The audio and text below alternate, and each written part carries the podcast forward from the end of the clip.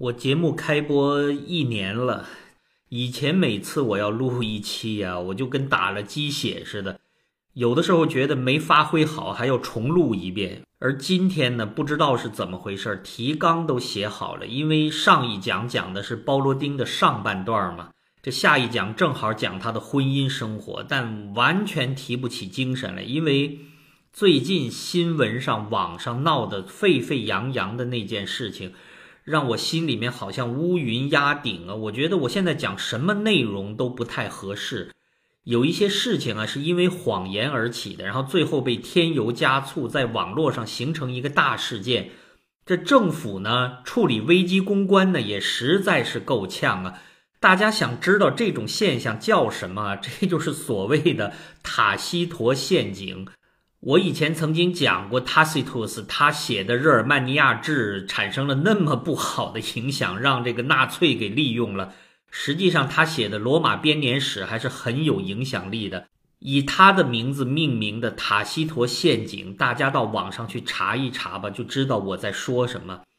反正是星期二已经开过一个小灶了，所以这个星期这两期都很短，但也算是对得起听友了。我这次就什么都不讲了，就问大家两个小问题吧。上个星期不是发生了跟孩子有关的那件事吗？就让我想起了两位宗教家一东一西呀。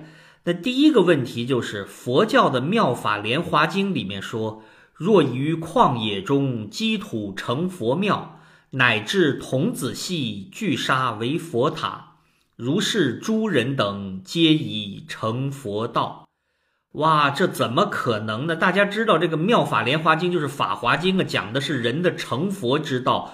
原来成佛这么容易呀？一个小孩子活个尿泥，垒个堡垒，很像个佛塔，就已经成佛了。这释迦到底在说什么呀？这第二个问题就更有意思了。西方文化里面，你去问老外啊，他们基本上都知道这一段，就是新约福音里面马太福音十九章十四节，耶稣说。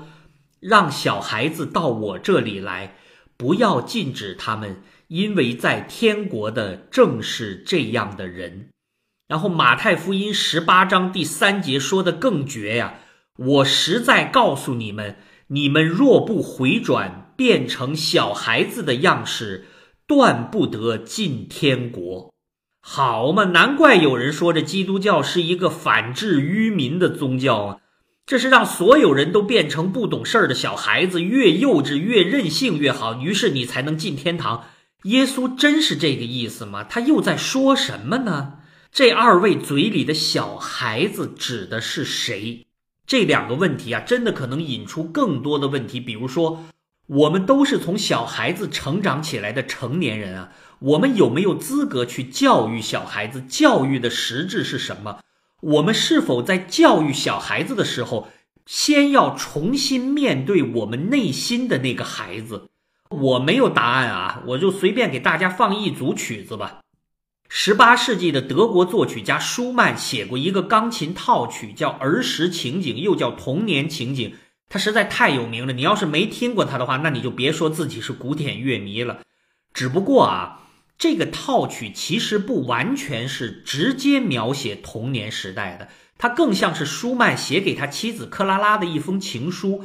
克拉拉这位女性啊，是个多么传奇的人物，以及这二位和勃拉姆斯的三角恋啊！我很快几期之后就要开讲了，但大家不要误解啊，这一段所谓的情书啊。和我前面讲过的《哥德堡变奏曲》那种巴赫写给他妻子那种绵绵爱意的情书是不一样的。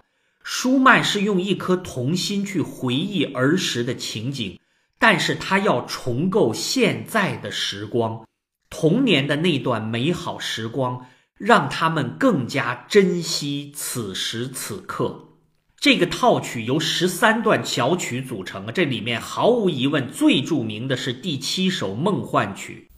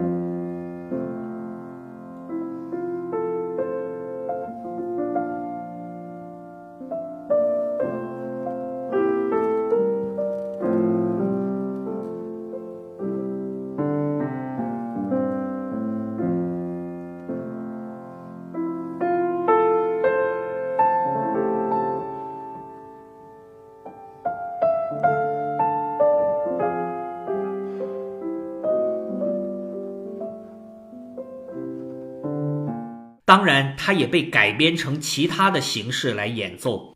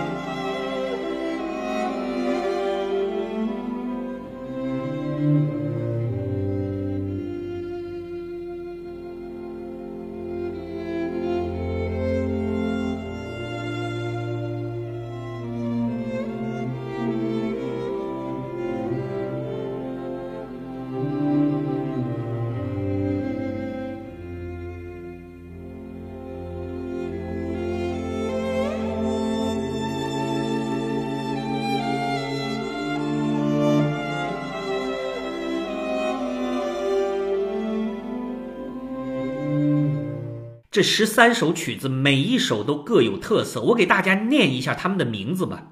第一首《异国和异国人民》，第二首《奇异的故事》，第三首《捉迷藏》，第四首《孩子的请求》，第五首《无比的幸福》，第六首《重要事件》，第七首《梦幻曲》，第八首《在火炉旁》，第九首《骑木马》。第十首过分的认真，第十一首受到惊吓，第十二首入睡，第十三首诗人的话。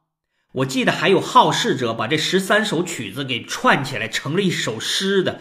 其实这些都是童年时候经历的点点滴滴。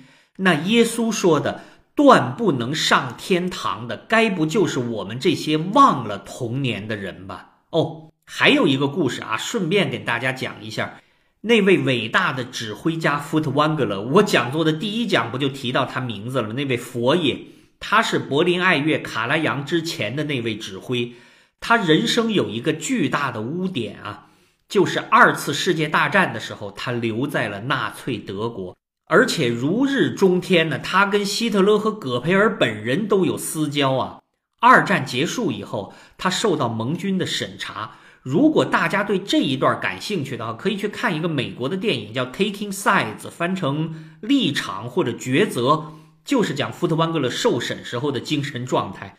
有一件事儿啊，未经证实，我是在野史里面看到的。据说有一次啊，有一位二战时的自由民主斗士，我忘了是不是就是卡萨尔斯本人啊，见到了福特万格勒，非常气愤地质问他说。你怎么可以在希特勒的德国演奏贝多芬？福特万格勒泪眼朦胧地回答说：“还有什么地方比希特勒的德国更需要贝多芬的呢？”？”Well，，这算是我的第三个问题了，不知道怎么回事。好好，我怎么会讲这么个故事啊？没头没脑的。我们还是安静的听音乐吧。